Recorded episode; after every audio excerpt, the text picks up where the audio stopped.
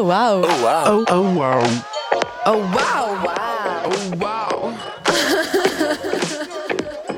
oh wow. Bonjour et bienvenue dans Oh Wow, le podcast où je rencontre les gens qui me font vibrer le cœur et la voix pour parler de queerness, de l'actu, de ce qui fait nos communautés, nos vies et nos fantasmes. Au cinéma, j'ai trouvé une échappatoire, une distraction, une catharsis que je ne m'autorise pas au quotidien. Devant un film, j'ouvre une porte de ma sensibilité habituellement fermée. Alors que je me faisais harceler au lycée et au collège, je m'envolais au loin avec Satine sur le rooftop de l'éléphant du Moulin Rouge, où je célébrais les misfits du cast de Hairspray. Alors que j'avais l'impression de ne plus jamais pouvoir pleurer, comme le personnage de Cameron Diaz dans The Holiday, elle m'a réappris à renouer avec cette sensibilité.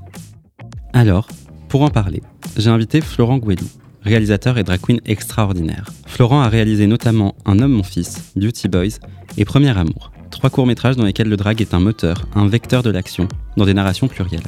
Et si le drag tient une place importante dans son cinéma, le cinéma anime et nourrit son drag en retour. Bonjour Florent, Bonjour Léo. comment ça va? Bah super bien, je suis très très très euh, content d'être là, merci pour ton invitation. Bah, merci de l'avoir accepté, ça me fait très plaisir de te recevoir. Est-ce que tu peux nous parler un tout petit peu de toi pour les gens qui te connaîtraient pas? Oui, euh, bah alors en effet j'ai ce- cette particularité depuis quelques années d'être à la fois réalisateur et drag queen. Et comme tu l'as dit, euh, il y a cette espèce de... euh, j'allais dire d'interpénétration des deux, des deux mondes quoi. J'ai vraiment l'impression d'avoir deux métiers où euh, bah, je fais en effet des films sur le drag et depuis deux ans maintenant j'ai cette soirée drag qui s'appelle les soirées Habibi Cinéma qui propose des shows drag sur le thème du cinéma. Donc avec des performances toujours en lien avec des films ou des séries ou, ou de la pop culture audiovisuelle quoi. Oui, j'ai eu la, j'ai eu la chance d'assister euh, à une, à une Habibi Cinéma et vraiment, je le conseille à tout le monde parce que c'est une expérience incroyable.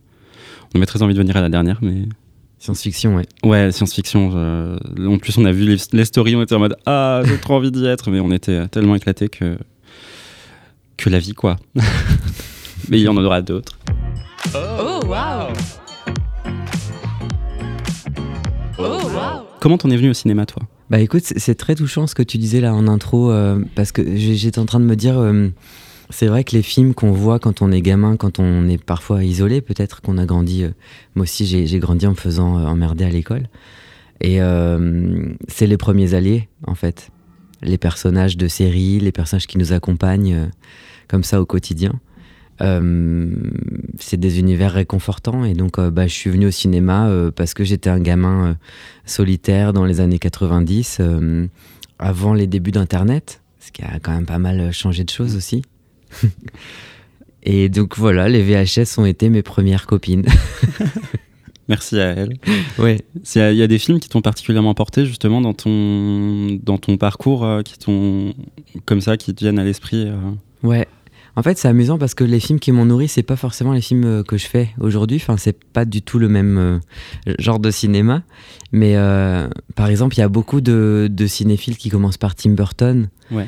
Et quand t'es ado, c'est des esthétiques hyper fortes. Ouais, ça transporte tout de suite Tim Burton. Enfin, c'est Ouais.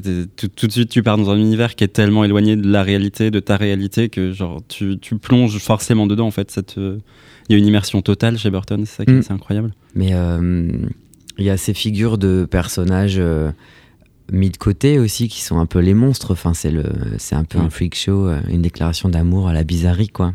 Quand je vois des films comme euh, euh, j'ai perdu le titre en français, The Guardians. en gros, c'est un film où tu suis Jack Frost, qui est le- l'esprit de l'hiver. Qui doit qui en a rien à foutre de rien parce qu'il a toujours été euh, mis à l'écart justement c'est un peu un misfit. Et euh, il se il doit aider tout le monde à sauver le monde. Et du coup il se- il fait la il fait la connaissance du Père Noël de la Fée des Dents du Mhm. lapin de Pâques euh, du marchand de sable. Et, et ils doivent combattre le boogeyman. Et genre c'est méga deep dans ce que ça raconte. C'est hyper profond sur l'abandon sur la peur sur euh, le fait de se découvrir et de grandir en tant que, en tant que la personne qu'on est, de comprendre quelles sont ses valeurs profondes et ce qui nous fait vibrer. Et j'étais là, genre, enfin, vraiment, c'est un film qui me fout une claque. À chaque fois que je le revois, je pleure. euh, Enfin, et c'est hyper touchant. Et je me dis, quand je vois ce qu'on peut, ce qu'on peut trouver aujourd'hui chez d'autres studios, je suis un peu en mode, ah, ces pauvres enfants trop protégés qui vont grandir avec Mhm. des choses toutes lisses et toutes, toutes plates. Mhm. Moi, ce que tu dis, ça me fait penser au film, de, au film Pixar, en fait. euh, Oui. Enfin, vice-versa, par exemple, je pleure à chaque fois. Enfin, la mort de Bing Bong, enfin, je m'en suis jamais remis. Je comprends. Et en fait, ils arrivent en effet à, à construire des univers hyper denses euh, avec des doubles lectures. euh, Puis surtout des films tellement riches que tu traverses toutes les émotions. C'est émouvant, c'est drôle, c'est palpitant. et tu t'attaches tellement à ces personnages que ouais, t'as l'impression d'avoir fait un parcours hy- hyper riche à la fin du, à la fin du film. Ouais, bah il y a ce truc de, y a ce truc de récit initiatique aussi. Enfin, quand tout le monde a crié au, au génie sur la Reine des Neiges, par exemple, Hmm. j'étais un peu dans la compréhension parce que je, je voyais le film, je disais ok, il y a, y a un personnage avec euh, des pouvoirs magiques euh, phénoménaux et euh, une vraie complexité, et un vrai parcours et un, une, une vraie tendance à grandir quoi. Et il y a sa sœur qui est littéralement Bridget Jones et qui se construit sur les hommes qu'elle rencontre. Hmm. Et ils étaient là, on va choisir elle comme centre du film. Oui. J'étais en mode, mais quel exemple on montre aux gens? Pourquoi? Pour- Pourquoi cette. Pourquoi? Mhm. Ah. Ouais, mais ça, c'est un gros problème de, de Disney. C'est marrant que tu dis ça parce que je suis, je suis passé par la fac de ciné à un moment donné et euh, j'avais envie de faire la révolution parce que je devais faire un master et j'ai choisi de bosser sur les princesses euh, Disney. Ouh. Donc j'ai écrit un master sur euh, les, les- la la représentation des princesses de Blanche-Neige à... Je crois que je me suis arrêté à Jasmine. Et il me semble que c'est... Je me suis arrêté en 92, donc je sais plus si c'est Jasmine ou Belle, de La Belle et la Bête. Il me semble que c'est Jasmine. Ouais, je pense que je me suis arrêté sur Jasmine, qui est pour moi une des plus euh, modernes. Oui. Mais en réalité, si tu analyses le parcours de Jasmine, euh, elle sort pas du principe qu'elle a un homme dans sa vie, qui est euh, Aladdin, que c'est finalement son père qui fait tout, puisque son père est à la fois le, enfin le sultan est à la fois euh, ce qui fait problème, puisque euh, c'est la loi qui l'oblige à choisir un époux. Et au final, tu as un plot twist où, euh, après tout, le sultan change d'avis et décide de changer la loi. Voilà. Donc, entre-temps, bah, tout est entre les mains voilà, du roi, quoi. Euh, et après, il y a ce truc quand même qu'on voit dans aucun autre Disney, à ma connaissance, où la princesse embrasse un autre homme. Puisque Jasmine euh, joue de ses charmes à un moment donné pour euh, séduire Jafar, pour essayer de le, le manipuler. D'ailleurs, il l'a habillée en esclave sexuelle, donc bon, voilà, on- elle est quand même tout à fait objectivée, euh, Oui. instrumentalisée dans le dans l'histoire, avec son, son petit nombril euh, Son petit nombril à l'air, sa, re- sa- sa- sa tenue rouge euh, décadente. et son décolleté et sa ponytail inspirante pour moi. mais mais c'est quand même une des rares princesses Disney qu'on voit embrasser un autre homme. Voilà, après c'est problématique puisque c'est elle joue de ses charmes. euh. Oui, c'est Voilà. dans la manipulation et c'est dans le. c'est- en même temps. Enfin, c'est de la manipulation des deux côtés. Donc, euh, Ouais. il y a. Mais c'est vrai que c'est un peu la seule qui. Enfin, pour moi, dans ma, dans ma perception des, des films aujourd'hui, il y a vraiment. Les, les personnages qui m'inspirent le plus chez Disney maintenant sont un peu les personnages qu'on représente le moins. Enfin, il y a Jasmine, il y a Belle aussi qui a quand même Ouais. euh, son caractère bien trempé, il y a Esmeralda Hmm. qu'on ne voit jamais nulle part. Et, euh, et, dans les plus, et dans les plus récents, oui, il va y avoir une. euh, il va y avoir une Elsa, par exemple, que je trouve hyper intéressante. Et pour le coup, quand j'ai vu La Reine des Neiges 2, pour moi, c'est un des meilleurs Disney qu'ils aient fait parce que justement, c'est un, c'est un film qui est hyper initiatique et qui est hyper. euh, où il y a vraiment un développement des personnages, où il y a vraiment une différence entre le début et la fin. Le plot a vraiment évolué, l'histoire a évolué, les personnages ont évolué. Et, et, et après, on. Enfin. Voilà. Non, mais, euh, en tout cas, moi, ce qui, ce qui est l'objet de que j'essayais, ce que j'essayais de démontrer, c'est que l'idéologie Disney, elle évolue avec euh, les époques, mais euh, pour moi, c'était toujours faire semblant d'être dans l'air du temps. Et pour moi, le déclic, c'est quand j'ai vu Wally, en fait, où il y a vraiment ce discours très critique sur la société de consommation. Mais derrière, ils te vendent des Big Mac, en fait, avec, euh, avec les personnages, tu vois. Et du coup, à la fois, ils critiquent voilà, c'est, cette société euh, où ils sont tous dans la malbouffe et ils, ils sont complètement. euh, Enfin, voilà, ils utilisent même plus leur corps, quoi. Ils sont arriérés euh, mentalement et physiquement, quoi. Donc voilà, c'est une fable écolo sur la dystopie après qu'on ait flingué la planète. Et en même temps, bah, ça continue d'être Disney qui, qui, qui vend des Big Mac avec des, des jouets pour- en, en plastique pour les gamins. Et en fait, ça, ça s'applique aussi à tout le discours sur la, la place des femmes dans la société. où euh, finalement Blanche-Neige, bon, bah, c'est quand même une bonne petite ménagère. euh, sa grande qualité, euh, c'est de, faire le ménage et, de faire une tarte aux pommes. D'ailleurs, j'avais analysé ça, il y a un plan où elle est hyper sexy. Elle a une bouche archi pulpeuse, c'est le moment où elle fait la tarte aux pommes pour les nains. Et puis très vite, elle finit quand même par être passive hein, dans sa propre histoire, puisqu'elle est endormie. Et c'est le prince qui la sauve de son cercueil de verre. Bah, c'est vrai que le seul moment où elle est dans l'action, c'est le moment où en effet elle est en train de nettoyer. de- Sinon, elle est dans la fuite et euh, où elle dort. Quoi. Ouais. C'est la même chose, tu vois, pour euh, Aurore dans La Belle, dans hum, La Belle au Bois dormant. Aurore, c'est un prétexte en fait. Le film, Oui. c'est euh, la lutte contre le bien et le mal, donc c'est les, les trois petites fées contre la sorcière, avec euh, le prince qui est euh, l'instrument. euh, De ce combat. voilà, exactement. Et l'objet de ce combat, bah, c'est Aurore qui passe finalement toute sa vie et tout son propre film à dormir. Oui, qui, qui- qui est juste là pour dire que, genre, ah, il faut un enjeu. Exactement. Mais c'est, pour moi, Cendrillon, par exemple, c'est un peu le même, le même combat. Mm. Et c'est pour ça que j'étais content de voir l'adaptation de Kenneth Branagh. Parce que je trouve qu'ils ont réussi à mettre du concept psychologique un peu derrière les personnages, notamment Cendrillon, qui est quand même un peu cruche. Hmm. Et ils ont réussi à, à expliquer euh, d'où lui vient cette bonté, euh, cette bonté inéductible qu'elle a promis à sa mère avant sa mort, etc. Donc ça te, ça te crée quand même une psychologie qui, si elle n'est pas parfaite, en tout cas, elle a du sens plus que juste euh, Hmm, hmm. je me laisse marcher sur les pieds parce que voilà, je suis Cendrillon. Bah, j'ai pas vu le, le film qu'ils ont sorti en real action. Il m'a vraiment beaucoup marqué. Bah, Léo Tremaine vient de là. Enfin, Tremaine, c'est euh, Lady Tremaine et c'est Kate Blanchett euh, dans le rôle qui est, pour moi, époustouflante. Elle fait la belle-mère, c'est ça? Ouais. Qui, euh, enfin, littéralement, elle. je crois que la, une des phrases de son entrée, c'est. elle aussi connaissait le deuil et elle le portait à merveille. Ce qui est littéralement, genre, l'empowerment que j'adore dans, dans, un, dans un personnage. Et, et pareil, il t'explique aussi pourquoi elle fait ce qu'elle fait et pourquoi elle agit, comment elle agit. Elle n'est pas juste méchante pour être méchante et Cendrillon n'est pas juste gentille pour être gentille. C'est pas Mhm. juste un truc dichotomique. euh, et après, l'esthétique du film est complètement grandiloquente. Euh, On dirait euh, un film Barbie, mais en, en vraie vie. Quoi. Hmm, hmm. Elles ont des papillons en plastique iridescents sur leurs robes. Enfin, c'est c'est too much et en même temps, euh, en même temps, pile ce qu'il fallait pour donner un petit coup de boost à une histoire qui est vraiment plan-plan. Quoi. Hmm. En tout cas, voilà, ce que j'essayais de démontrer, c'est que souvent ils font. J'ai l'impression que Disney se donne se donne euh, l'image d'être à la pointe des luttes euh, politiques et sociales. Et en fait, si, si tu déconstruis ça, euh, j'ai l'impression qu'ils ne font que donner aux gens ce qui est dans l'air du temps. De la même manière que ils, ils sortent une, une princesse noire sur la princesse et la grenouille Ouais. à l'époque de Obama. Finalement, si tu décortiques, c'est quand même la seule princesse qui travaille. Et c'est affreux en fait. Son Ouais. rêve, euh, son rêve, c'est d'avoir un restaurant où elle travaille comme une malade. euh, Et donc il y a quelque chose de la méritocratie en fait qui est quand même à l'œuvre où finalement la seule princesse racisée, bah, c'est la seule qui bosse.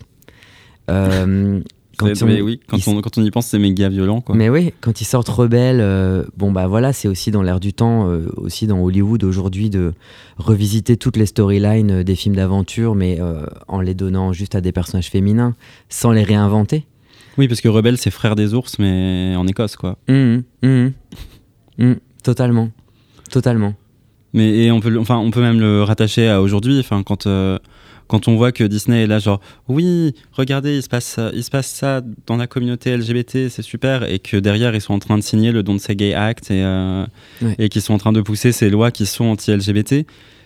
Et, et en fait, c'est là que tu te rends compte que oui, bah, il y a l'image qu'ils ont envie de se donner et il y a les actions qui sont réellement, euh, qui sont réellement faites. Et c'est le, c'est le, c'est le, le jeu des grosses. euh, des grosses prods quoi Bah, ça reste une industrie et j'ai l'impression que, enfin, c'est pas une impression, c'est une certitude, c'est que euh, de toute façon, euh, ils ont un objectif de fréquentation des salles et donc il faut en donner à, tous pour leur euh, argent. Et donc il faut arriver à rassembler un public euh, démocrate et républicain, américain et international. et voilà, et arriver à jouer, à jouer sur les, huit tableaux à la fois, quoi. Ouais. Ce qui est pas, ce qui est, sûrement très compliqué à gérer aussi en interne. Enfin, moi, tu me demanderais de faire ça, j'en serais virtuellement impossible, enfin incapable. Mais, euh, mais c'est vrai que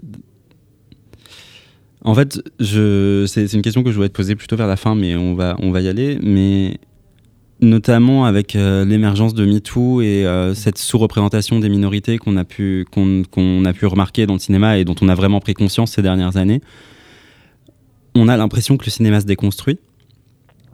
Mais toi, est-ce que tu vois vraiment des, exemples de déconstruction dans le cinéma? Est-ce que tu vois des choses qui avancent euh, de ce côté-là? En fait, j'ai l'impression que la question c'est est-ce que les auteurs euh, qui ont des discours déconstruits, auteurs, euh, aut- autrices, accèdent au financement, accèdent aux plateformes pour, faire leurs films. Mais j'ai l'impression qu'il y a toujours eu des auteurs et des autrices qui portaient des, des, des- des discours politiques. euh. Enfin, Céline Sciamma euh, fait quand même Bien des sûr. films de- depuis un certain nombre d'années en France maintenant. Euh, Xavier Dolan a aussi beaucoup participé aux, aux- aux luttes pour les représentations de la communauté LGBT. Euh, avant eux, euh, je sais pas, je pense à Almodovar qui a ouvert les portes dans les années 80. Donc j'ai l'impression que finalement ce qui change, c'est pas tant du côté des- de celles et ceux qui écrivent les histoires que, que de celles et ceux qui les financent et aussi des chaînes de télévision euh, et des diffuseurs voilà, qui, qui, qui sont beaucoup plus conscients aujourd'hui que, le- que le public est en demande d'objets euh, plus en, en, en lien direct en fait avec ce qui se passe euh, dehors en fait, enfin Oui, ce qui se passe dans la vie des gens. avec le vrai monde, quoi Voilà, c'est ça. Et je pense qu'on peut-être qu'on aujourd'hui, enfin je sais pas, il y avait toujours cette idée de là de, de satisfaire la, la ménagère de moins de 50 ans euh, à la télévision jusqu'au début des années euh, 2000 quoi, disons. Et aujourd'hui, j'ai l'impression qu'on s'en préoccupe moins de cette fameuse ménagère, euh, cette spectatrice test. euh.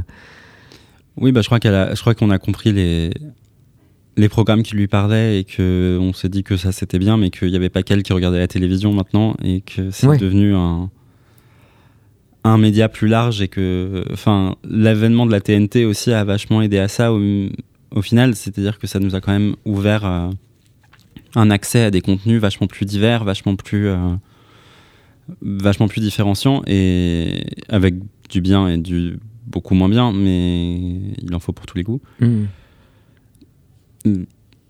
Puis je pense aussi qu'on arrête de, de l'objectiver, cette, euh, cette pauvre ménagère. Enfin, on comprend qu'elle est plus intelligente et plus curieuse que ça, et qu'elle n'a pas forcément envie juste de ronronner ou de ronfler devant, devant, son, devant sa télé après sa journée de, de ménage. de, mé- de ménage justement. Et qu'elle a peut-être euh, aussi une sensibilité pour des récits plus, plus complexes que ceux qu'on lui a vendus pendant des années. Oui, et une, enfin, une, euh, un appétit, un appétit pour ça, parce que quand tu vois même des, justement des contenus qui sont faits pour la, pour la ménagère, euh, j'en parlais avec, euh, j'en parlais avec Katia, qui était, qui était mon, ma première invitée du, de 2022, euh, qui elle est une grande fan des Feux de l'amour. Hmm. Par exemple, dans les Feux de l'amour, ils prennent énormément de risques entre guillemets sur euh, les storylines euh, qui vont être inclusives et qui vont, ils vont oser aller là-dedans. Et c'est pareil sur les feuilletons français comme comme j'ai sous le soleil- vie, voilà, c'est plus belle la vie que j'avais en tête. J'avais sous le, soleil, sous le soleil à la place, mais qui nous a quittés depuis longtemps. Il y a un personnage drague dans Plus belle la vie. Ça a été un, aussi un des premiers feuilletons euh, qui rentrait dans la vie des, des Français avec un personnage homosexuel ouvertement, enfin le, le barman là, qui est le Ouais. personnage récurrent. Ouais, en effet, ils ont fait, ils ont pris beaucoup de risques.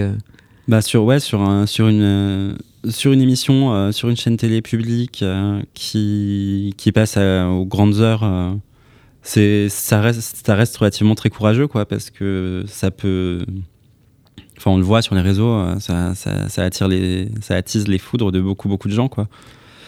Ouais, mais justement, j'étais en train de me dire, est-ce que c'est pas aussi un peu questionnant ce truc-là de se dire que finalement, on invite des storylines euh, diverses, mais comme un exotisme, tu vois? Oui.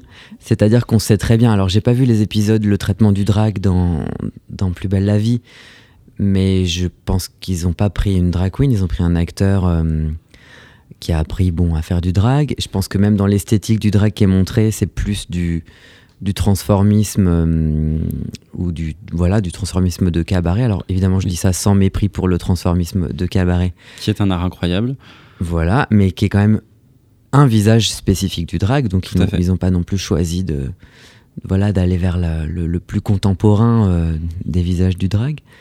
Et je sais pas, peut-être par extension, je me demande s'il n'y a pas un truc un peu sensationnaliste de se dire, ben voilà, ça va être de la telenovela française, donc euh, il va y avoir du meurtre, de la drogue, la fameuse histoire du plan A3. Il y a, eu, il y a une Oui. histoire de plan A3 sous GHB ou, un truc, ou, ou sous Ouais, un truc Poppers. comme ça. Sous Poppers, ils ont fait un épisode. Et voilà, ça reste quand même, c'est pas non plus des traitements. euh, c'est peut-être pas les traitements les plus. euh, les plus denses ou les plus intelligents, je sais Les pas. plus- oui, ou même les plus incluants au final, parce qu'en fait, Au si, final, tu, si ouais. tu l'amènes juste comme. euh, Regardez, c'est joli et ça vous distrait. Et... C'est du folklore. Ouais, voilà. C'est du folklore. Donc bon, après, euh, je parle sans avoir vu. Mais peut-être ça rejoint un truc sur mon propre travail, c'est que en fait, on a des responsabilités de, de représentation.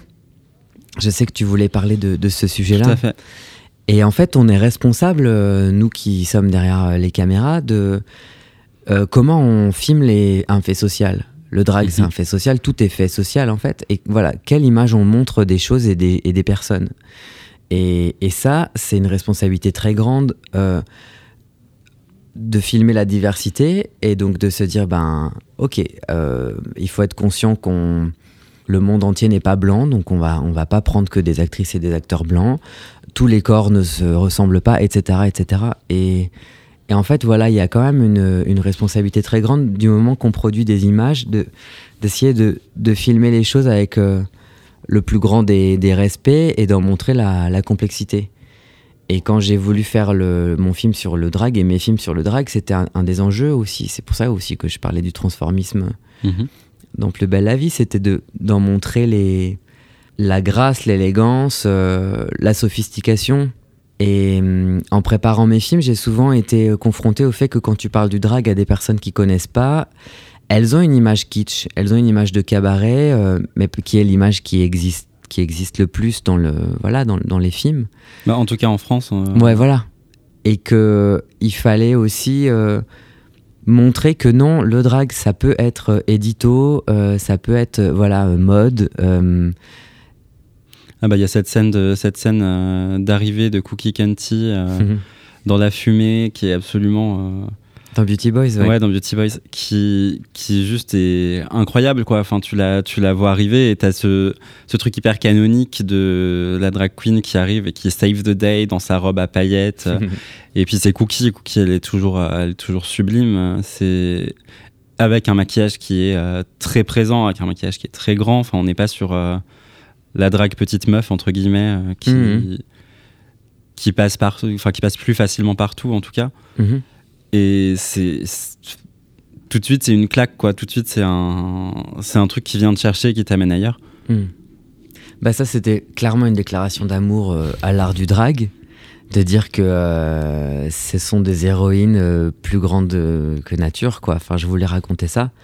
Et euh, ce qui est génial, euh, moi que j'aime beaucoup dans cette scène, c'est que c'était vraiment un travail hyper collectif, c'est-à-dire que ça s'appuie euh, sur le charisme de Cookie. C'est aussi une déclaration d'admiration. voilà, Cookie, elle a un facteur X incroyable pour moi, et c'est d'ailleurs pour ça que j'ai toujours fait des films avec elle, quoi. Euh, donc il y a le charisme de Cookie, il y a les costumes de euh, Minuit Divinil qui avait euh, Mm. voilà fabriqué cette tenue en simili-cuir sur mesure. Il y a la lumière du chef-op euh, qui a éclairé avec les phares d'une voiture. Il y a la musique Alana Miles dont on avait acheté les droits. Enfin voilà, il y a quand même comme ça une espèce de. Puis il y a le mouvement de caméra. Enfin là, on s'est amusé à citer Spielberg. Tu vois les, les plans, euh, les travelling avant euh, Ouais. dans Jurassic Park quand ils regardent les dinosaures et qui sont au contact d'animaux fantastiques hors du réel. Enfin, voilà, il y a une espèce comme ça de, de travail de groupe qui fait qu'on a créé un moment de cinéma euh, assez, assez magique et, et c'était la tentative. En tout cas, c'est ce qu'on essayait de faire, ouais. Toi il me semble que t'es venu au drag en plus à travers un de tes films. Mhm. Tu peux nous raconter un peu comment ça s'est. Enfin, en fait, qu'est-ce qui. Parce que toi, tu suivais, le- tu connaissais le drag avant, de toute évidence. Et qu'est-ce qui t'a donné envie de plonger dedans et comment. Comment ça s'est passé tout ça? Comment ça s'est passé euh, l'avènement de, de Javel Bibi La naissance. La naissance. Euh, écoute, oui, c'est ça. J'écrivais en fait mon film de fin d'études de la Fémis, qui s'appelle donc Un homme, mon fils, euh, qui était euh, prévu pour être un road movie entre un père et son fils. Et je voulais décliner les représentations du masculin montrer comment euh, un père euh, hétéro de 70 ans euh, avait un vrai écart culturel avec son fils queer de 30 ans. Et c'est le moment où j'ai rencontré Jerry, Jerry FK à l'époque, qui est maintenant euh, qui a été Jerry, Jerry Jerry d'ailleurs avant, avant tout ça. Et c'est elle la première qui m'a emmené à un show drag où j'ai vu Cookie pour la première fois sur scène. Et ça rencontrait exactement mon sujet puisque je travaillais voilà sur le le fait de s'affranchir finalement. Pour moi, l'affranchissement, ça passait dans le fait d'être queer et d'être ouvertement homosexuel. Mais quand j'ai rencontré les, les queens qui étaient encore plus que ça, puisqu'elles elles en faisaient carrément, un- non pas un art de vivre, mais un art de scène finalement, euh, bah, j'ai eu envie d'intégrer ça euh, au film. Et donc, j'ai, comme je jouais donc dans le film avec mon père, euh, j'ai finalement imaginé que, que mon personnage serait drag queen. J'ai écrit des rôles pour Jerry et, et Cookie, qui ont rejoint le casting du film. Et euh, elles m'ont présenté Médusa, euh, qui a accepté de, de, de, de créer Javel, en fait, euh, avec moi, à partir de ce que moi j'imaginais. Je voulais faire, faire référence à mes, mes origines algériennes. Mhm. Et j'étais beaucoup sur la princesse arabe, euh, donc Jasmine évidemment, euh, la ponytail d'Ariana Grande, euh, enfin voilà. Et de fil en aiguille, ben, on a créé Javel, Javel Habibi, qui était d'abord un personnage de film. Et puis un an après, euh, j'étais devenu mordu de drague, quoi. Je continuais d'aller dans les drag shows et à apprendre à me maquiller chez moi. Et puis Cookie m'a invité à faire la, la scène ouverte des, des jeunes talents de la Jeudi Barré. Ouais. Et c'est là que Javel est vraiment né euh, dans la vraie vie finalement. Euh, J'avais fait quelques sorties en drague euh, par moi-même, mais c'est la première fois que je suis montée sur scène. Et puis voilà, deux ans après, ben, j'ai fini par créer ma soirée. euh. Toujours avec une ponytail. Et j'ai toujours ma ponytail et, et, mes- et ma, mon étendard euh, de femme arabo-andalouse que je porte fièrement. Oui, parce qu'en plus, on a, enfin, on n'a pas beaucoup de, de personnes de couleur dans le drag en France. Mm. Au final, quand on, quand on regarde, on en a, on a, enfin, Il y en a de plus en plus quand Ouais, même. bah, on a, enfin, on a Lolita par exemple qui nous vient du Mexique. On a, Mais il y avait on déjà. Enfin, on avait Shigo qui fait plus de drag maintenant, mais on a eu Shigo. Enfin, il y a, y avait Sheinara, enfin il y a Sheinara Sheinara, Tanjabi oui, aussi depuis était- euh, un moment. qui était avec nous à la dernière Blue Velvet euh, Mhm. Dans son tiny tiny Soa corset. Oui, Soa qui est incroyable. Enfin, on en, on, on en a, mais c'est vrai qu'on les met très peu en avant et c'est. J'ai l'impression que c'est un peu dur de les, de les trouver, de les rencontrer, de, de tomber au contact en fait, parce que.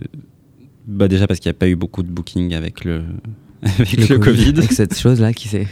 Cette chose étrange qui a impacté nos vies. Et c'est, enfin, et c'est, et c'est dommageable parce que parce qu'il y a plein de choses à raconter et que les, les discours sont pluriels et que Mhm. et que c'est aussi une autre richesse, euh, une autre richesse qui est amenée quoi. Bah, de toute façon, la place des personnes euh, racisées dans le spectacle, dans le cinéma, dans, l'industrie audiovisuelle, euh, c'est un vrai enjeu et c'est vrai que les choses bougent. Enfin, là, euh, Ariana de, de Bose, Ouais. qui vient de recevoir l'Oscar euh, euh, pour West Side Story. Enfin, c'est- on est, on est loin et c'est chouette du moment où euh, Halle Berry recevait euh, le premier Oscar. euh, En tant que femme noire. euh, Ouais. Mais sachant qu'en plus, le, enfin, c'est hyper, c'est, c'est hyper touchant comme moment et c'est hyper triste de dire que depuis elle, il n'y a pas eu d'autres femmes de couleur qui a eu l'Oscar de la meilleure actrice. Quoi. mm, mm. Et on se congratule de se dire oui, c'était il y a 20 ans que la première femme noire a, eu reçu un, a reçu un Oscar. Et je suis là genre oui, mais c'était il y a 20 ans Mm, mm. d'une autre façon. Et après, on a eu, enfin, on, on a eu des très beaux films. euh, je pense à Moonlight notamment qui a été, qui a été récompensé. Donc il y a des, Oui, mais avec ce truc atroce où un instant on a cru que c'était pas eux, on a cru que c'était La La Land. Enfin, c'est quand même très significatif Ouais. aussi ce qui s'est passé ce soir-là sur. Tu vois c'est vrai. En fait, c'est pas vous. Ah si, en fait, c'est vous, mais on a commencé par applaudir. euh, Par dire euh, Ryan Gosling et Oui. Ryan Gosling et Emma Stone euh, dans Ouais. un film très très très très white justement. Enfin, Et d'ailleurs, moi, un- une des premières pensées que j'ai eues quand j'ai vu que euh, Ariana DeBose recevait l'Oscar, c'est euh, c'est qu'elle devait, en- elle a dû en faire plus que les autres en fait. Mm. C'est-à-dire que de la même manière, euh, c'est la chanteuse Yanis qui m'a fait réaliser ça. Que de la même manière que on attend de Jennifer Lopez qu'elle chante, qu'elle danse en talons, ou de Beyoncé, et que à côté Puff Daddy ou Snoop Doggy Dogg peut arriver avec des baskets et un et un survêt de crado et, et voilà et faire son flow et c'est pas rien mais c'est quand même moins physiquement Ouais, bah, c'est oui, moins d'attention, moins de. c'est moins de, de boulot quoi et ben de la même manière euh, je sais pas j'ai pas pu m'empêcher de me dire bah tiens euh, l'actrice racisée euh, il a fallu que elle elle chante elle danse euh, elle performe je sais pas mille fois plus que les autres en fait enfin Pour, parce que c'est fou ce qu'elle fait dans la dans Ouais. la chanson euh, America c'est incroyable C'est, enfin, c'est vraiment un, à la fois un bel hommage au film original qui était déjà, euh, Mm. qui est, enfin, j'ai une relation très particulière avec West Side Story parce qu'à la fois je, il y a des grands moments de cinéma que j'adore dedans, et à la fois le film me fait mortellement chier.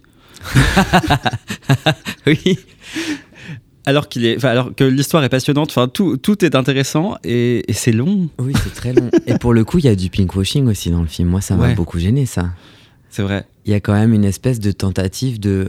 Parce qu'en fait, convoquer des storylines queer sans les traiter, bah, c'est juste de la figuration. euh, C'est gratuit. Mais oui. Et c'est pas, c'est pas un sujet et c'est pas travaillé. Et du coup, ben voilà, c'est ça. Pour moi, ça reste euh, la même façon, enfin, du folklore en fait. Oui, c'est ça. Et en fait, les gens font ça sous couvert de non, mais c'est une normalisation, donc on a. Enfin, c'est des personnages comme n'importe quel personnage qu'on n'aurait pas développé. Et, et je suis là, oui, mais dans ce cas. Enfin, Ouais. pourquoi avoir essayé de le mettre en avant, mais sans le mettre en avant vraiment? On mm, est mm. dans un entre-deux un peu étrange qui. Enfin, c'est c'est flottant. Exactement. Et c'est hyper triste. Ouais. Mais aussi parce que finalement, quand tu convoques un personnage queer, juste pour. Parce que je pense à. hum, Ce personnage, je pense que c'est un personnage non-binaire. Enfin, en tout cas, Mhm. je crois que. En fait, c'est. Je sais pas si c'est un personnage non-binaire ou un garçon trans.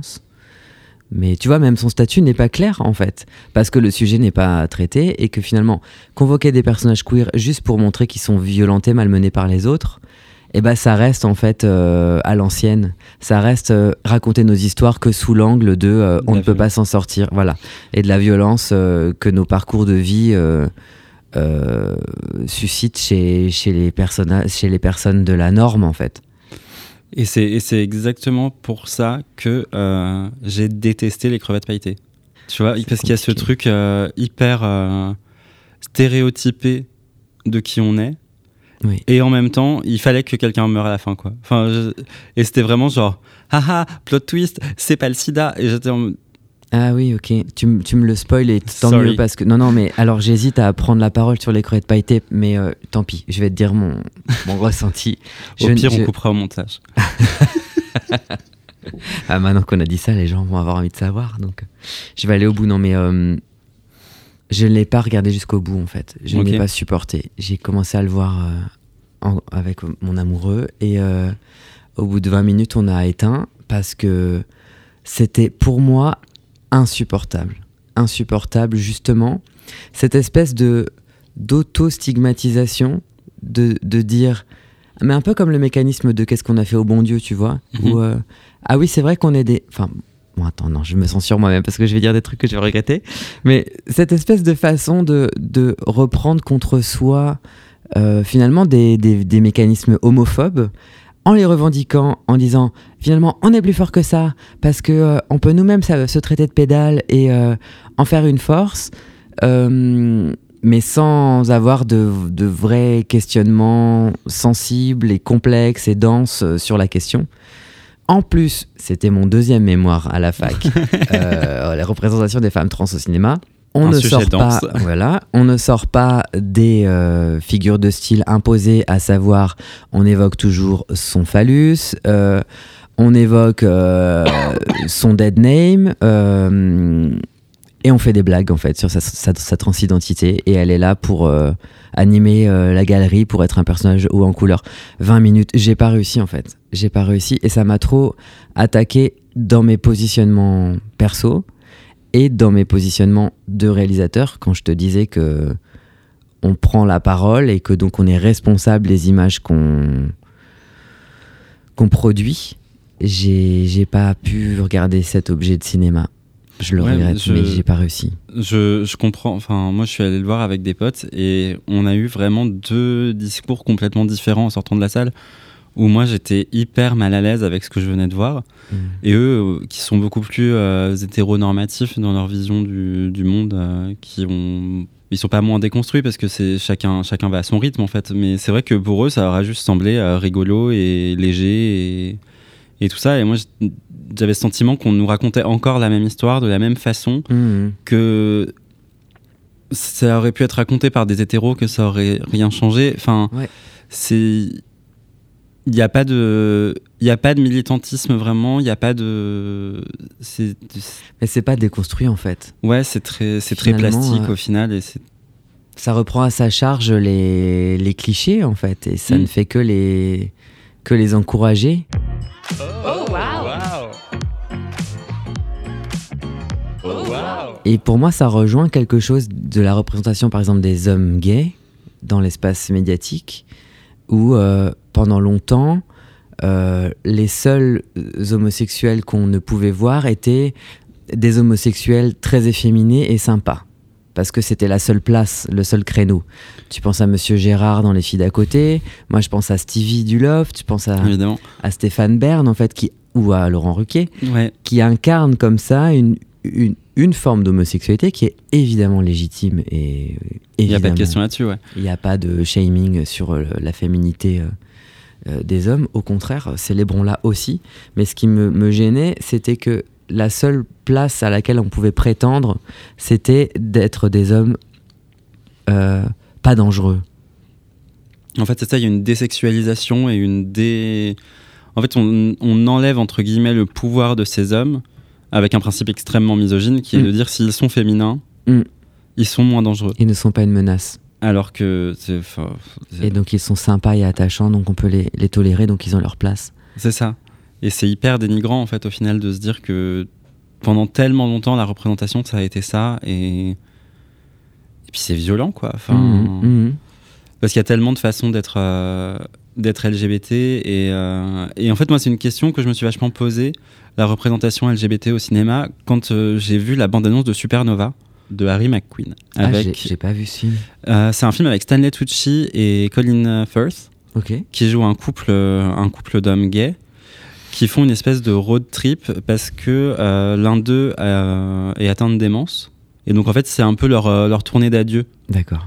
et de comment tu gères la personne que t'aimes qui est en train de disparaître aussi. Et, et le film a l'air sublime, vraiment le film a l'air très très beau. Mais ma première pensée, en fait ma première pensée ça a été en mode oh waouh j'ai trop envie de le voir parce qu'en plus Stanley Tucci c'est un acteur que j'adore, Colin Firth c'est un acteur phénoménal. Et après je me suis dit mais il n'y avait pas un enfin il y avait pas deux acteurs gays de leur âge qui étaient dispo pour le Mhm. rôle. Enfin Mhm. et en même temps, je me dis, bah, si on en vient à là, qu'est-ce qu'on autorise à jouer aux gens et comment on, tu vois, Mhm. comment on- Parce que ça veut dire qu'un acteur gay ne peut jouer qu'un rôle gay et du coup, bah, c'est un peu clivant aussi parce que c'est, enfin, dans ce cas, on arrête d'être acteur. En fait, on est juste. Oui, comme Rupert Everett qui n'a fait, qui finalement a été euh, le meilleur ami gay de tout le cinéma euh, américain des années 90. euh. Et, et du coup, jusqu'où on va et comment on, comment on gère ça, tu vois, parce que en effet, c'est deux acteurs phénoménaux et c'est incroyable de les avoir au cast parce qu'en effet, ça va ramener des gens dans la salle. Donc même en termes de marketing de, ton produit cinématographique, bah, tu sais que c'est viable. Et en même temps, et en même temps, c'est des alliés. Enfin, je veux dire, c'est des, des, c'est deux hommes qui ont joué des hommes gays auparavant et qui le jouent à chaque fois très bien. Et, et par exemple, tu prends Stanley Tucci dans Le Diable s'habille en Prada, qui pourrait être hyper caricatural et qui en fait est tout en finesse et qui est vraiment moi le un des personnages queer qui m'a le plus touché au cinéma. Donc à la fois je suis en mode oui ça fait sens, mais en même temps ah. Mhm, mhm. Et je trouve que c'est très très très compliqué de se placer sur cette euh, sur cette notion de légitimité entre guillemets à jouer quelque chose, tu vois. Bah, je suis d'accord. En fait, j'ai l'impression que c'est aussi euh, qu'on veut parfois faire porter à un film euh, le positionnement de toute une industrie. C'est-à-dire que il faut que les concernés racontent leurs propres histoires. Aujourd'hui, c'est l'urgence en fait, c'est que tout le monde accède aux représentations, donc c'est important aujourd'hui. Mais moi, à- à- dans l'avenir, j'aimerais que j'ai un peu cette espèce de fantasme ou de rêve que, par exemple, euh, une femme trans puisse jouer une femme cis, Mhm. qu'elle soit pas cantonnée à un rôle de, de femme trans, qu'elle soit pas comme obligé de s'outer constamment pour euh, avoir le job en fait. C'est aussi ça, tu vois. Almodovar, il le fait dans La loi du désir dans les années 80. Il fait jouer euh, la femme trans par Carmen Maura et il fait jouer euh, euh, la mère biologique de l'enfant par Bibi Andersen, qui est une actrice trans qui, se- qui se présente comme telle à l'époque. Donc j'ai un peu cet espoir, mais voilà, dans 20 ans, que un acteur hétéro joue un rôle gay, un acteur gay joue un rôle hétéro, etc. Enfin, qu'il y ait une circulation euh, et que ça soit plus un sujet. Oui, parce qu'en fait, ce serait pas, un- en fait, ce serait pas un problème si les acteurs gays avaient les mêmes chances d'avoir des Voilà. rôles que les acteurs hétéros. Voilà. Mais aujourd'hui, c'est ça. Aujourd'hui, c'est un, mom- un moment important où il faut que. Il faut qu'on arrête en fait. De, il faut qu'on. C'est une forme de discrimination positive qui est Mhm. importante en fait, qui est euh, une transition vers euh, vers plus de diversité, mais dans tous les sens que ça circule quoi. Ouais, j'ai l'impression que j'ai l'impression qu'il y a des choses qui se passent dans ce sens-là, plus du côté des séries que du cinéma. Ouais. Euh, même sur des séries qui commencent à être un peu datées. Là, on- à la colloque l'autre jour, on regardait euh, Elementary avec euh, avec Lucy Liu, qui est une réécriture de Sherlock Holmes. Et, et en fait, à un moment, tu as une, une actrice trans qui apparaît et qui joue. en fait, on ne précise jamais si c'est une actrice trans ou si c'est une actrice trans, mais qui joue le rôle d'une femme qui pourrait totalement être une femme biologique, Mhm. en tout cas. Et, donc, Mhm. et c'est pas évoqué, et c'est et c'est pas évoqué de manière à... En fait, ça la met pas dans, le, dans la position de ça pourrait être une femme trans. Mhm, Juste, on te le présente comme la femme d'un mec euh, qui s'est fait larguer et qui est triste. Et du coup, j'ai j'ai trouvé ça hyper enthousiasmant de me dire, genre, putain, c'est cool parce qu'elle a des. Enfin, tu vois, elle est là et elle joue. euh, elle joue le rôle qu'elle a envie de jouer et pour lequel elle a été castée et ça marche et c'est pas. Et c'est pas voyeuriste. C'est génial ça. Mais ça me fait penser, je sais plus quel exemple j'avais. Est-ce que c'est dans Fleabag qui a un personnage euh, peut-être neuroatypique, mais c'est jamais dit. Et voilà, c'est son caractère et, et elle a une manière d'interagir socialement euh, qui est la sienne. Mais jamais on va venir expliquer, euh, bon, bah, elle est, elle est Asperger ou je ne sais quoi. Enfin, il n'y a jamais de diagnostic posé. Ça n'est jamais un sujet. Et, et moi, juste, je me, voilà, je me suis dit, ah bah tiens, peut-être que ce personnage est neuroatypique et, et voilà, et c'est pas. mieux. Et, c'est- et en fait, elle est là et, et c'est c'est- et c'est pas ça qu'elle a à jouer dans, dans l'histoire, quoi. Elle a d'autres euh, d'autres d'autres histoires, d'autres enjeux à, à jouer. Mais c'est c'est pas dans Fleabag, je sais plus, c'est l'histoire d'une. euh, Moi, je pensais, je pensais à Sex Education comme ça, où tu as, où as beaucoup de gens, justement, qui sont juste étranges et qui peuvent être euh, toutes, sortes de, toutes sortes de profils de personnes. hmm. Et en fait, jamais on a besoin de rentrer dans la médicalisation ou Mhm. dans. En fait, juste les gens sont qui ils sont et, et c'est hyper frais. Hmm. Enfin, c'est bon, une série qui est déjà méga fraîche de base, mais, mais je trouve qu'il y a ce côté. euh, En fait, on laisse les gens être qui ils sont à 100%, Mm. sans poser un jugement et sans poser un diagnostic constant de euh, voici la norme et tu en sors. Bah, c'est vrai que c'est un regard normatif de convoquer un personnage euh, avec un handicap que en tant qu'handicapé, avec euh, une storyline euh, qui ne, tournerait qu'autour de ça. C'est un regard normatif de dire ben le personnage trans euh, n'est là que pour euh, vivre mal sa transition. Enfin, voilà, et d'essentialiser à chaque fois les, spécificités de, de chaque personnage euh, à, leur, à leur label. En effet, ça, Mm. ça les réduit. Et c'est vrai, on voit quand même des exemples aujourd'hui où, où les, perso- les personnages ont des spécificités, mais qui ne sont pas le sujet ni la raison pour laquelle ils apparaissent dans, dans l'histoire.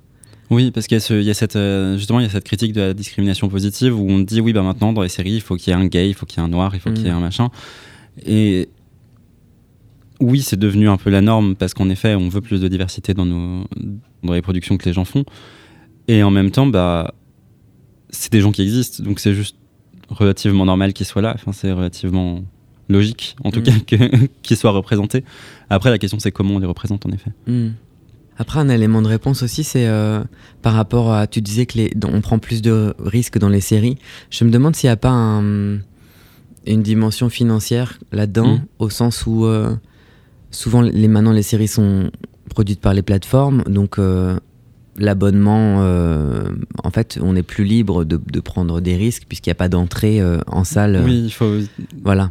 Ton abonnement est rentabilisé, de toute façon, tu auras, la thune de l'abonnement quoi qu'il arrive, même si les gens n'ont pas aimé la série ou même si les gens la regardent pas. Et comme Netflix, par exemple, a un débit euh, tellement gros, et ben ils peuvent prendre un risque sur une, une production française euh, auteur euh, et à côté euh, faire euh, Sex Education dont on sait que voilà que ça va avoir du succès. Alors que l'économie du cinéma, c'est une industrie de, on appelle ça une économie de casino. C'est-à-dire que tous les films sont des prototypes.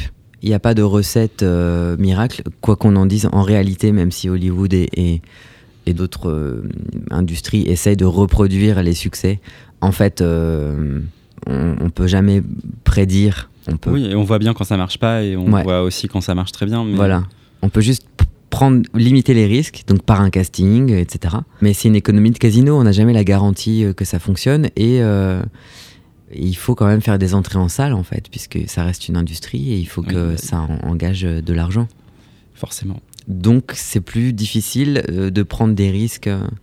Mais nous, par exemple, sur le long métrage, là, trois nuits par semaine, euh, j'ai eu beaucoup, beaucoup de chance parce que j'ai été euh, produit déjà par une boîte qui a ce genre d'éthique, enfin Yukun Kun, euh, qui a une éthique comme, comme celle-là de, de défendre les, les valeurs de l'auteur, quoi, et des valeurs, un positionnement politique.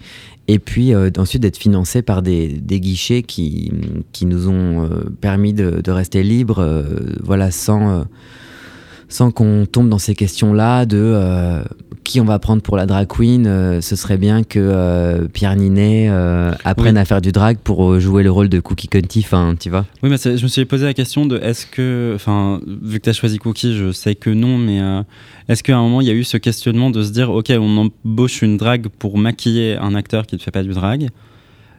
Ou est-ce que juste, ben, en même temps, on a une scène tellement riche que. Mhm. Bah ça, c'est, ça a été un positionnement dès le départ. C'est-à-dire que ça a été un peu la condition pour nous pour faire le film. Et je pense que, enfin, mon producteur m'a beaucoup euh, défendu là-dessus et, que du coup, ben, du moment que les guichets, euh, donc le, le CNC, les régions, les, les villes, euh, il y a des financeurs privés aussi, donner de l'argent, c'était en connaissance de que le film serait que le projet du film, c'était euh, de le faire avec des acteurs euh, inconnus, du grand public, euh, et donc que les queens seraient jouées par, et les, les queens, les kings, etc., seraient joués par des, des vrais artistes de la scène drag. Euh, et à côté de ça, pour les rôles non drag, on, on a quand même pris des acteurs plus, plus confirmés, plus identifiés. Et donc il y a Herzi et il y a euh, Pablo Poli qui jouent les, les personnages non drag. Donc on a quand même, on a quand même un peu euh, marié la chèvre et le, et le chou, si je peux dire. Avec brio, je n'en doute pas. J'ai très, très, très, très hâte de, de découvrir ce film. Bah moi j'ai hâte de le partager là. Il est fini depuis le 15 janvier Ouais, et euh, voilà, il sortira euh, fin 2022. Cool. Donc euh, c'est euh, c'est plein de choses, c'est les, les circuits de distribution qui font ça, c'est aussi la, la crise du Covid qui a retardé les sorties, euh, et puis on attend là des réponses pour les, les gros festivals, puisque le film a besoin d'une couverture médiatique, donc euh, Oui, et puis que tu peux, ton, ton film doit être inédit pour euh, être dans une grande partie des festivals Ouais, aussi. Et donc, euh, exactement. ça pose cette question. euh, ça pose cette question-là euh, qui est toujours assez, qui est toujours assez complexe. Euh. Moi, j'ai bossé sur un court métrage justement où on, où on essayait d'avoir euh, des festivals et on avait, enfin, on a réussi à en avoir plusieurs, plusieurs d'ailleurs et c'était cool. Mais euh, mais t'as cette question du coup de constamment te dire bon bah on le sort, on le sort pas. Est-ce que, est-ce qu'on y va Quand est-ce qu'on y va Comment Après les cours c'est différent parce que c'est pas une sortie ciné, mais euh, mais t'as cette euh, tension constante de te Mm. dire euh, comment on le place et est-ce que est-ce que euh, est-ce qu'on le place bien? Mhm. Mais c'est marrant parce que je pense que dans le, le cinéma, il y a ce, ce truc où on est à la fois sur un artisanat, puisque c'est voilà les, les auteurs qui écrivent, les acteurs, enfin c'est du spectacle vivant, enfin au moment où, où- où on tourne, quoi, avant d'être des images. Et euh, donc il y a l'artisanat, puis il y a l'industrie, puisque ça reste quand même des œuvres qui sont faites pour être euh, reproduites euh, et diffusées. et monétiser Et je me demande s'il n'y a pas un peu ça dans le drag aujourd'hui. Je sais pas ce que tu en penses euh, maintenant que le drag devient euh, plus diffusé et plus. Oui, un divertissement euh, médiatisé Mm. à balle où bah où il y a des attentes aussi derrière du public sur des choses qui sont complètement complètement absurdes des, des, des drags qui se retrouvent à se faire euh, insulter parce qu'elles ont changé leur mug ou parce qu'elles sont Ah moins ci ou moins ça enfin il y a il y a ce truc de de monétiser le drag où c'est devenu un divertissement un peu mainstream et, Mm. et c'est cool parce que ça met cet art en avant Mm. et en même temps ça le décale aussi parfois à des endroits où, euh, où tu sais pas trop si c'est sa place. Oh wow. Oh wow. Je te propose la, la petite Oh Wow Bullet interview. Yes Whoop, whoop. Pourquoi boulette? Euh, parce que c'est littéralement trois bullet points et que c'est le seul truc que ça m'a inspiré sur le moment. Et qu'à la base, je voulais aller vite sur ces sujets-là et en fait, j'aime bien rentrer dedans. Donc au final, euh, c'est boulette, mais, mais slow boulette, quoi. c'est le, le ralenti de Wanted quand, euh, quand il tire et que la balle fait le tour de la pièce, tu vois. Ok. Juicy boulette. Juicy boulette. Euh, un film qui t'a transcendé. Tough question. Tu m'avais pourtant dit d'y réfléchir. Un film qui m'a transcendé. Ça peut être plusieurs, c'est pas grave. Ah. Elle est dure cette question, mais je l'aime bien. Bah, surtout pour toi, j'imagine que c'est encore plus dur. C'est dur, c'est super dur parce que je, en fait, je suis un cinéphile euh, boulimique et je veux tout voir. Là, je, vois, je veux voir tous les films français et tout. Euh, un film qui m'a transcendé. Allez, mon film de chevet, longtemps, ça a été Tout sur ma mère. Euh, parce que je trouve qu'il y a tout, il y a de l'image, de l'émotion. C'est un mélo, un mélo Ouais. espagnol. Il y a de la symbolique, il y a le théâtre, il y a la, il y a la scène, il y a la transidentité, la maternité, la mort. Enfin, il y a vraiment. euh, il y a Penelope Cruz. Enfin, voilà. Il y a Donc, tout. euh, tout sur ma mère, ça a été mon film de chevet euh, pendant des années. Et c'est marrant parce que ça bouge en fait. euh, Aujourd'hui, c'est plus ça. Je trouve qu'il a vieilli. Je trouve que, justement, sur la question des représentations. euh, Mhm. Toutes les femmes trans sont jouées par des hommes cis euh, qui sont pour le coup vraiment euh, bon c'est presque un peu stigmatisant quoi la représentation euh. d'ailleurs non il y a une femme trans qui est jouée par une femme une femme cis à Grado. Enfin bon bref. Le- je garde quand même un attachement très fort à ce film là mais pour plein d'autres raisons il, il me parle moins aujourd'hui. Aujourd'hui s'il y a un, un Almodovar qui me parle beaucoup c'est Les étreintes brisées euh, Que j'ai pas vu, mais qui a l'air super. aïe aïe aïe c'est magique Et il y a encore Penelope Cruz. Oui. Et puis c'est euh, sur le milieu du cinéma, il revisite un de ses propres tournages. euh, il fait rejouer euh, Femme au bord de la crise de nerfs par Penelope Cruz. Et voilà, c'est encore, c'est ce qui me plaît, c'est les enchâssements, c'est les, les, les, les histoires comme ça à tiroir. Et, et l'humour, il y a une scène où Penelope Cruz sort du lit, euh, elle, a, elle a une tête de trois pieds de long, enfin c'est pas possible. Et puis il y a juste une coupe et elle réapparaît dans l'embrasure de la porte, euh, maquillée comme pour une publicité et, et l'air de rien, tu vois, elle joue à la, à la femme parfaite qui, qui n'a même, à qui ça n'a même pas demandé d'effort. Fraîche et pimpante. Voilà, sans effort. Et voilà, donc, euh, allez, des films qui m'ont bouleversé, c'est quand même, euh, c'est quand même beaucoup les films d'Almodovar. Ouais, j'ai l'impression que c'est un- c'est une grosse source d'inspiration pour les, pour les personnes queer euh, Mm. Almodovar. Enfin, y a... bah parce qu'il il nous, il nous a beaucoup représenté dans ses, dans, dans ses films euh, tout au long de sa carrière. Puis il y a un côté très campy quoi, dans la, Oui, dans la réal, euh, dans l'imagerie, les couleurs. euh. Mm. C'est toujours, en fait, je trouve qu'il il arrive toujours à aborder des sujets hyper durs et hyper, enfin, vraiment mélo et drama et, et à le faire avec tellement d'esthétisme et tellement de, de beauté et une certaine joyeuseté dedans que tu t'y retrouves toujours, quoi. et l'humour. Ouais. L'humour, euh, la survie par le rire, quoi. C'est Mm. quand même. euh, la force de la communauté, c'est quand même d'être drôle. euh, Même quand ça va pas, quoi. ouais, et que la résilience passe par, par le rire. Et il y a beaucoup ça dans les films d'Almodovar, on se marre bien. C'est vrai. Un moment de culture queer qui t'a marqué? Ouais. Écoute, je parlais de Stevie tout à l'heure, mais le fait de voir Stevie à la télé, Mhm. quand j'étais gamin, donc euh, encore une fois les débuts d'Internet, euh, premier loft, qui était un événement quoi pour tout le monde, les débuts de la télé-réalité. Et moi, j'avais pas de personnes queer dans mon entourage. euh, on parlait là de se faire emmerder à l'école. J'étais clairement la pédale du collège, quoi.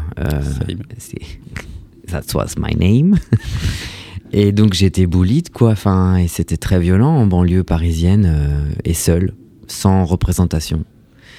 Et en fait, de voir Stevie euh, à la télé avec ses cheveux peroxydés et, sa fraîcheur et, sa sensibilité et hum, une espèce de personnage comme ça, euh, enfant, euh, enfin une espèce d'ado attachant, euh, drôle et sensible. Enfin, il m'avait, bouleversé en fait. Ce, type, il est plus vieux que moi, tu vois, donc je pense que je le voyais comme un grand frère, quoi.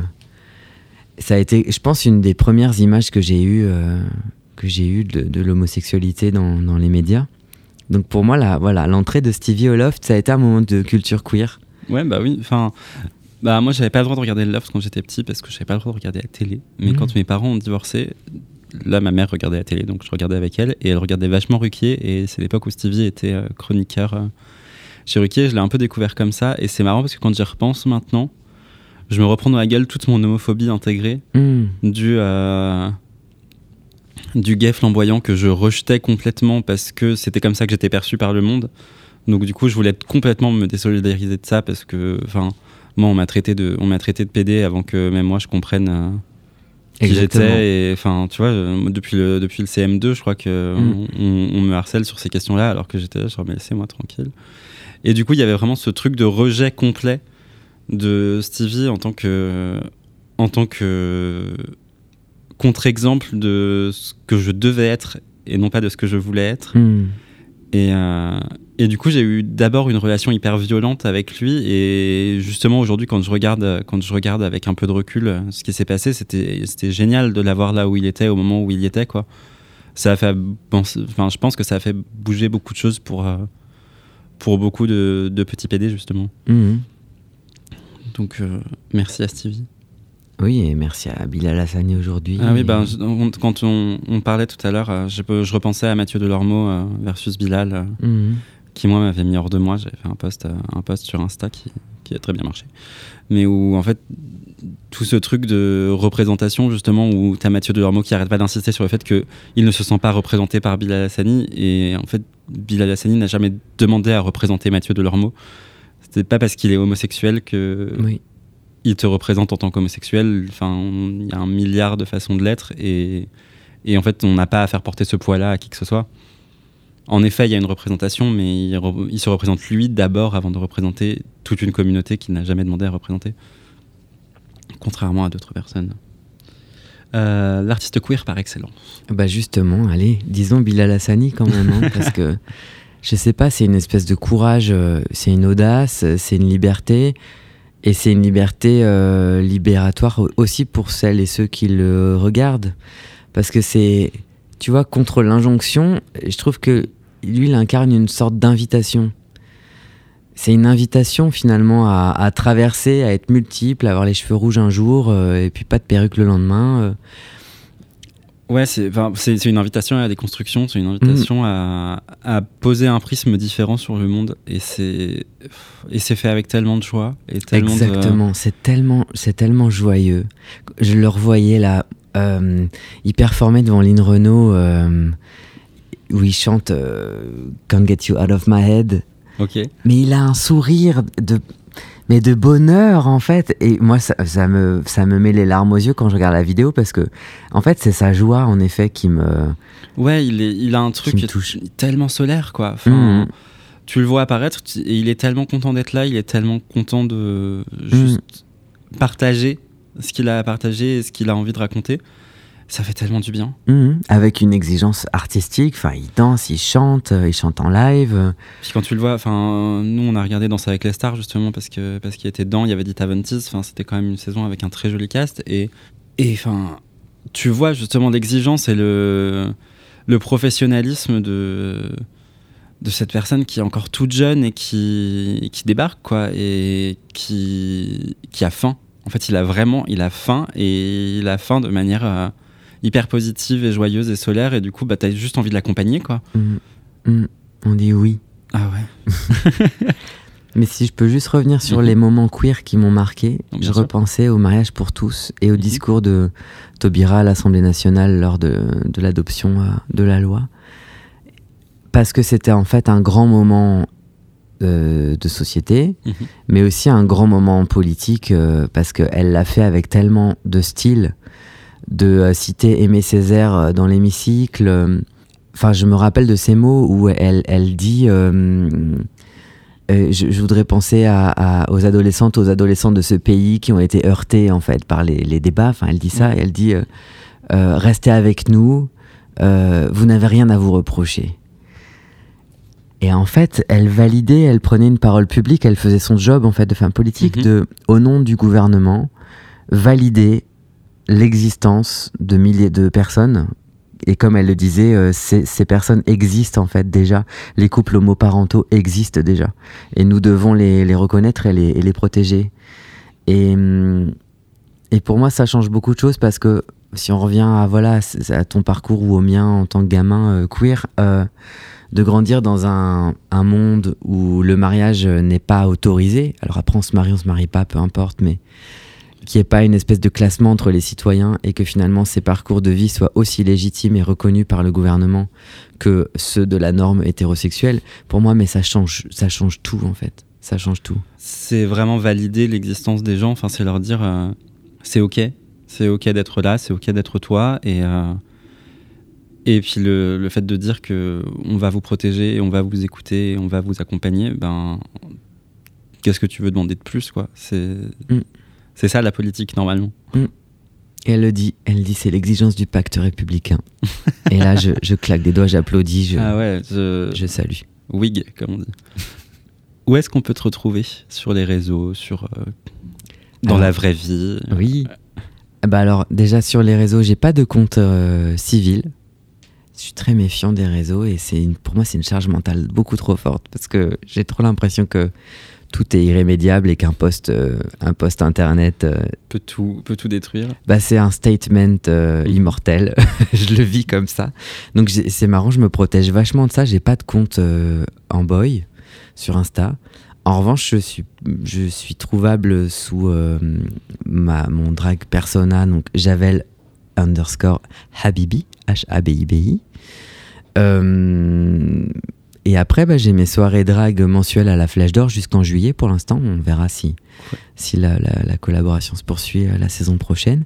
Donc une fois par mois, les dates sont annoncées euh, sur, euh, sur Insta de la Flèche d'Or et, et de moi et des artistes que, que je book et que je salue parce que c'est aussi énormément elles et eux qui font cette soirée et l'exigence de cette soirée. La prochaine a lieu le 16 avril, Oh. voilà. Et puis après, ben, vous pourrez me retrouver euh, dans les salles de cinéma fin 2022. Est-ce que tu prévois une, une avant-première euh, flamboyante? Alors, flamboyante de toute façon. La sortie du film sera flamboyante ou ne sera pas. Euh, Period. Voilà. Euh, oui, oui, il y aura une avant-première. Je connais pas encore le, je connais pas encore le, le- les dates, mais de toute façon, il y aura tout un travail euh, de aussi d'aller vers les publics hors de Paris, euh, enfin d'aller euh, d'aller dans les villes, rencontrer les gens. euh, et, et voilà, il y aura une tournée du film pour Trop aller bien. à la rencontre du public. C'est génial. Et ben, on a hâte de voir tout ça. Merci beaucoup. Merci. Oh Wow est une série de portraits hors normes imaginée par Léo Tremaine et produite par le studio Grande Contrôle.